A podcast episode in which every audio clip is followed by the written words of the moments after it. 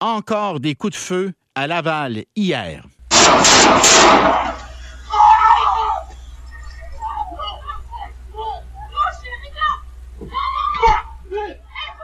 Extrait euh, d'un sonore, donc d'une vidéo. Euh, c'est une caméra de surveillance donc qui a capté cette scène. Donc fusillade en plein jour à Laval. Et là, ce qui est particulièrement euh, épeurant, inquiétant, c'est que des enfants se trouvaient juste à côté. Ils auraient pu être atteints par les balles. N'est-ce pas, Bénédicte Lebel, chroniqueuse judiciaire dans l'émission de Paul? Exactement, Bernard. Je te dirais que ça fait trois jours de suite que je vais à Laval. Et oui, là, les gens commencent à être inquiets. Troisième et dernier événement, tu le dis, des jeunes qui étaient à proximité. L'affaire, il faut spécifier, ça se passe quand même en plein après-midi. Mmh. Euh, dans deux, sur les trois événements, là, deux dans les quartiers très résidentiels. Euh, il y a des jeunes qui sont impliqués là-dessus. De ce qu'on comprend, c'est qu'effectivement, en, sous-texte, il, y a un conflit entre entre des gangs de rue, encore une fois. Mais si on revient sur le dernier événement hier, euh, écoute, 13 heures sur la rue Normandin, euh, une rue où il y a des enfants qui jouent. Je parlais avec des mères de famille qui étaient là à proximité avec leurs enfants. Ça, c'est dans Chaumédé, hein? Ça, c'est dans Chaumédé. C'est dans Chaumédé. Et les trois événements, c'est dans Chaumédé. Alors là, ça commence à faire beaucoup pour ces gens-là. Là, il y a un véhicule qui arrive à toute allure qui tire sur un, homme qui est en train de descendre d'une voiture, qui est atteint à la jambe, un homme de 33 ans qui est connu des milieux policiers. Euh, lui transporté à l'hôpital, on craint pas pour sa vie, mais là, il y a une autre enquête qui débute. Donc, il faut qu'on le spécifie. La rue Normandin, c'est à seulement quelques centaines de mètres des événements qui se sont produits dans la nuit de samedi à dimanche. Je pense que ça vaut la peine de rappeler ce qui s'est hmm. passé pour donner le contexte un peu de ce qui se passe à Laval précisément. Alors, dimanche aux petites heures du matin, euh, il y a un homme de 28 ans qui a été tué. Junior, le mois de printemps, pour l'instant, ce qu'on nous dit, c'est que lui n'était pas connu les policiers. Lui, est assis à l'avant de la voiture et en arrière de lui, un jeune de 14 ans. Lui, il n'est pas décédé, mais il va garder de graves séquelles. Il y avait un jeune de 16 ans à l'arrière. C'est cinq membres d'une même famille qui revenaient euh, d'un party de 50e anniversaire dans une salle à proximité. Et là, alors que la voiture roule, ben, écoute, elle est criblée de balles et là, ça fait euh, solder par un homme qui est décédé. Et, selon toute vraisemblance, Bénédicte, là, c'est un innocent, là il était peut-être parent avec un gars qui est membre euh, euh, du, gang de rue Zone 2, là, les Flamed, Head Boys. Bon. Mais le gars qui s'est fait tuer, là, il n'y a rien à voir avec les gangs de rue. En tout cas, selon toutes les informations qu'on a jusqu'à maintenant, c'est un pauvre innocent qui a été tué. Et cet euh, adolescent dont tu parles également, qui va garder des séquelles, n'a rien à voir, lui non plus, avec les gangs de rue. Oui, pour l'instant, c'est ça que les policiers disent, qu'aucun des cinq, aucune des cinq personnes qui étaient dans cette voiture-là euh, n'était connue des milieux policiers. Maintenant, est-ce qu'il y a des choses qui vont ressortir avec l'enquête? Ben, on part avec ces informations-là. Et ça, c'est euh, donc le premier événement. Lundi, aussi inquiétant, c'est sur l'avenue du Mouchel. Là aussi, c'est un quartier résidentiel. Écoute, c'est en face d'une école primaire. Euh, et ce qu'on comprend, c'est qu'il y a comme un terrain euh, entre, je te dirais, un terrain qui est euh, entouré d'immeubles à logement. Donc, il y a du monde là, il y a des familles, il y a des jeunes. Ça se passe autour de 14h30. il y a deux personnes qui sont arrivées cagoulées et on a tiré sur des ados qui étaient là. Il y avait un jeune de 15 ans qui a été visé là-dedans. Et ce que sa mère m'expliquait, parce que je me suis rendue sur place, c'est que son jeune en courant a perdu un soulier et que le policier lui a dit ton, ton jeune est chanceux d'être en vie parce qu'on a retrouvé une douille juste à côté d'où il a perdu son soulier. Et là, ce que la maman me disait à ce moment-là, c'est que, bon, mon fils n'est pas dans une gang de rue, mais il y a des amis, oui. Et là, je te fais ben, part d'une rencontre assez intéressante que j'ai eue à ce moment-là. C'est que pendant que son fils rencontrait les policiers, il y a un de ses amis à son fils qui est venu nous parler. Et lui a dit ouvertement, ben, je te dirais ouvertement, mais je ne pouvais pas enregistrer d'un mot ce qu'il disait, je l'ai compris, qu'il fait partie d'une gang de rue et que, selon lui, ce qui venait de se passer, c'est une histoire de territoire.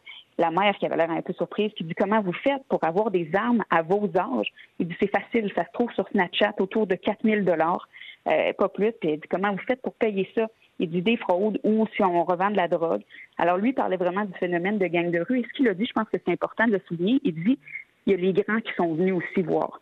Et quand il disait les grands, il faisait référence aux gangs de rue plus officiels, peut-être plus connus justement du côté de Laval, parce qu'on sait que c'est très présent du côté de Laval. 75% des fusillades à Laval sont liées aux gangs de rue, des fois des conflits de territoire, mais des fois c'est pour des histoires banales quand même. Là. Bénédicte Lebel, chroniqueuse judiciaire dans Puisqu'il faut se lever. Merci. Plaisir, Bernard. Ce matin, Paul Arcan a parlé avec le maire de Laval, Stéphane Boyer. Écoutez ça. Je pense que ce que les citoyens veulent entendre euh, de la part de leur ville, c'est qu'on prend ça au sérieux puis qu'on m'en œuvre tout ce qu'il faut. Euh, dès le mois d'août dernier, on a euh, augmenté les, en fait, on a doublé les équipes d'enquête et de renseignement qui euh, suivent le crime organisé. On sait qu'il y a des gangs de rue qui sont actives, entre autres dans Chamédé. Et ce qu'on sait aussi, c'est que un des mécanismes qu'ils utilisent de plus en plus, c'est d'aller des fois recruter des jeunes. Donc, ils vont payer des jeunes de moins de 18 ans euh, pour commettre en leur nom euh, euh, des crimes ou ils vont le payer pour dire va tirer sur telle maison. et donc, ces jeunes-là, souvent, avec, ils ont des peines de prison moins lourdes et ils sont peut-être un peu moins conscients de l'importance de leurs gestes pour leur avenir. Et ça, c'est probablement ce qui est différent de ce qu'on voyait par rapport dans le passé. André Gélina est policier retraité du SPVM. Il a participé à la lutte contre les gangs de rue. André, bonjour. Salut Bernard. Bon, alors on vient d'entendre le maire qui dit on ajoute des effectifs, etc., etc. Moi, je, veux juste d'abord que tu euh, que tu réagisses là à ces différents événements. On peut pas faire autrement que de ne pas penser à Daniel Desrochers, le, petit qui avait été tué euh, lors de la, guerre des motards. Puis on a l'impression qu'il va finir par y avoir un enfant qui va qui va malheureusement être tué dans ces échanges là, là de coups de feu.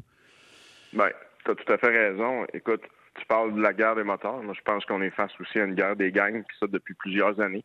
C'est un terme que souvent les forces policières sont assez réticents à utiliser, mais ce qu'on se rend compte présentement, c'est que les groupes organisés, les groupes criminels organisés, notamment les gangs de rue, il y a trois, il y a trois terrains d'affrontement, trois champs de bataille. Il y a un, l'Internet, les réseaux sociaux, où ils vont se haranguer, vont se provoquer. Hmm. Deuxièmement, ils vont exhiber leurs armes aussi sur ces réseaux-là. L'autre, terrain de bataille, ce sont les pénitenciers et les prisons. Ces endroits-là aussi sont des lieux d'affrontement entre les diverses allégeances. Puis le dernier et non le moindre, évidemment, ben, c'est la rue. C'est, notre société. Ces gens-là n'ont aucun respect pour la vie. D'ailleurs, ils le démontrent clairement en faisant ça en plein jour dans des endroits où est-ce qu'il y a des enfants. On est effectivement face à une situation qui a eu des victimes innocentes. Il y en a eu à Montréal et c'est clair qu'il reste d'en avoir d'autres. C'est indéniable. Quand tu parles des réseaux sociaux, c'est absolument fascinant. Le reportage de Maïssa Ferra puis de Frédéric Xavier Duhamel la matin, quand on lit ça, écoute, attends, écoute, ils sont allés, euh, le gang adverse à celui qui a tiré est allé sur les réseaux sociaux, puis euh, il y en a un qui a écrit Vous visez comme des merdes. 10 douilles, 10 douilles, pas une ni deux, 10 douilles, et ça n'a même pas touché aucun de nous. C'est comme, comme devenu un jeu. André Gélina, c'est comme devenu un jeu vidéo, sauf que c'est des vraies vies humaines et c'est des vrais enfants. Ils se battent pourquoi au juste? Ils se battent. Ben, ils, se battent ben, ils se battent pour un contrôle de territoire, parce qu'il faut jamais oublier une chose. Ces gens-là contrôlent des activités excessivement lucratives. D'ailleurs, c'est de cette façon-là qu'ils réussissent à se procurer des armes à feu illégales, il faut bien le, mentionner. Puis ces gens-là aussi, le contrôle des activités illégales, c'est aussi une question de prestige, puis une question de pouvoir. C'est-à-dire, on va contrôler nos territoires et non seulement on va le contrôler, on va le défendre, on va aller faire des incursions dans le territoire ennemi pour provoquer, pour démontrer notre puissance. Et ça, ça m'amène à dire que ces gens-là sont rendus à un niveau d'arrogance qui, est assez inégalé, qu'on a peut-être connu euh, dans le temps de la guerre des moteurs à l'époque. Tu as fait référence tout à l'heure. Mais ces gens-là sont rendus à un niveau d'arrogance parce que, écoute, on regarde le gouvernement fédéral et certaines municipalités qui réclament à, à, corps défendant des mesures qui n'auront aucun impact. On réclame l'abolition des armes de poing légales. Ben, je m'excuse, mais il n'y a aucun tireur sportif qui est impliqué là-dedans. Ça n'aura aucun impact sur la criminalité parce que ces gens-là ne sont pas détenteurs de permis. On le gouvernement fédéral amène le projet de loi C5. J'ai témoigné devant la commission de la justice euh, également avec mon ami Stéphane Wall, que tu connais bien. Et, là, on réclame l'abolition des peines minimales obligatoires avec des infractions en matière d'armes à feu. Ça, c'est ce que propose le gouvernement Trudeau actuellement dans le projet de loi dont tu parles. Il propose d'abroger les peines minimales obligatoires pour 14 infractions au code criminel, dont la moitié concerne des armes à feu. Puis là, tu dis, dans le fond, ça va dans le sens contraire de ce qu'on devrait faire. C'est pas le temps d'abroger les peines minimales quand il faut lutter contre les gangs. Euh, c'est hein? totalement dichotomique. Je veux dire, depuis plusieurs années, on prend des mesures comme on abolit les armes d'assaut. alors que ces armes-là, souvent, sont acquéries à, très grands frais. Ce sont des armes dont le seul crime, c'est d'être semblables à des armes militaires qui ne le sont pas. On réclame l'abolition des armes de poing. Et là, en plus, ce qui est encore plus dichotomique, c'est qu'on dit, hey, on est face à une situation qui est, qui est incroyablement dangereuse, notamment dans d'autres villes canadiennes, comme Toronto. Et là, on est face à ça et on dit, ben nous, écoutez, là, sous prétexte que certaines communautés sont surreprésentées dans les pénitenciers, ben nous, on va abolir ça. On va laisser le jugement aux juges. Mais, mais les juges conservent leur latitude. La seule chose qu'on demande, c'est qu'on maintienne des peines minimum obligatoires parce que la société doit envoyer le message clair, c'est-à-dire ça, c'est inacceptable. Quand vous vous promenez avec une arme à feu, puis vous n'avez pas les autorisations nécessaires pour le faire, c'est parce que vous avez une intention latente de l'utiliser. C'est grave. Il n'y a pas de retour en arrière avec une arme à feu. Et là, on le voit. Et le sentiment de sécurité ne sera jamais amélioré avec des mesures comme ça. Dans ce projet de loi-là, Bernard, on ne mentionne jamais le mot victime. On ne parle que du bien-être des gens qui ont été reconnus coupables d'infractions avec des armes à feu. Et en même temps, si on va dans le plus concret, on se rend compte que les, policiers manquent d'effectifs. Le maire de Laval dit qu'il a doublé les effectifs. Mais en fait, il a déshabillé une unité pour en habiller une autre. Il n'y a pas eu d'embauche qui a été faite à ce niveau-là. Donc, il va falloir, il va falloir mettre le paquet. Il va falloir mettre le paquet, André ben Gélina, ben c'est clair. Ben il va falloir mettre le paquet. Il faut qu'il y ait une cohérence entre ce qu'on voudrait qu'il arrive puis ce qui va arriver. Puis 50 des armes saisies le sont faites par des patrouilleurs c'est-à-dire, il faut que ces gens-là aient la possibilité d'intercepter, de faire des interpellations et non pas être euh, embourbés dans des procédures sous prétexte de froisser des gens parce qu'ils font partie d'une communauté ou d'une autre. On parle d'un problème de sécurité publique. Là. On parle de la vie des gens. Quand vous faites tirer sur votre rue et vous habitez sur, votre, sur cette rue-là, c'est pas drôle. Les gens doivent aussi donner l'information aux policiers. C'est crucial la, culture du stool puis de moi je me mêle de mes affaires, ben c'est pas comme ça qu'on assure une société sécuritaire. Les policiers, on doit avoir cette information-là, que ce soit via Infocrime ou via directement à la, police. Il y a des façons de protéger des identités. D'accord. Et ça, c'est primordial. André Gélina, policier retraité du SPVM, merci.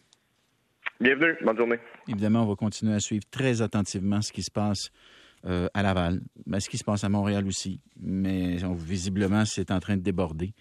C'est euh, assez inquiétant. On s'en va à la pause. Parlant d'inquiétude, j'en ai une par rapport à nos infrastructures routières. On en parle tout de suite après ceci.